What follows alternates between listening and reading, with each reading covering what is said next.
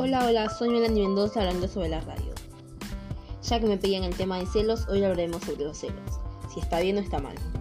Yo creería que los celos vienen de una persona que es insegura y tiene miedo de sí mismo.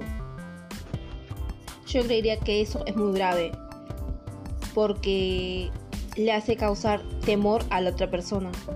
Ahora en este tiempo nosotros creemos que el amor es adueñarse de alguien. Y ahí, y ahí es cuando los celos causan algo, algo importante y las otras personas no se van a dejar. Y los celos no son solo con los novios o con mi novio. Los celos vienen también con los padres, con los abuelos, con tus mismos hijos, amigos, compañeros, compañeros de trabajo, etc. Y es un problema porque la persona tiene que aceptar al otro tal y como es. Porque el mayor derecho y la mejor virtud es que uno sea libre. Yo creería que es como el agua, por ejemplo. El agua tiene una vista hermosa, es limpia, refleja colores, es bonita.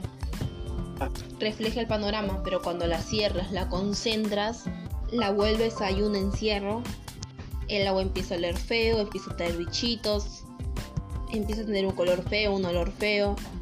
Lo que podría fluir hermosamente termina generando malestar. Yo creo que lo mismo es con el amor. Entonces, en conclusión, la pregunta es, la persona que está celando, ¿qué tiene que revisar o que cambiar? Si no, también quienes están en una relación donde disfruta ese tipo de control, ¿qué está pasando? ¿Por qué hay dependencia de ambas partes? Porque yo creo que es más grave permitir que me celen que celar. Y, y la típica frase, si no te cela es porque no te quiere. Es falso, porque el verdadero amor nada tiene que ver con celos. Y ahora yo les pregunto, ¿ustedes quieren a una persona que sea fiel con ustedes y sea leal a la relación por convicción o por control? Y bueno, esto fue todo por hoy. Espero que les haya gustado y les haya servido. Muchas gracias. Nos vemos mañana al mismo horario.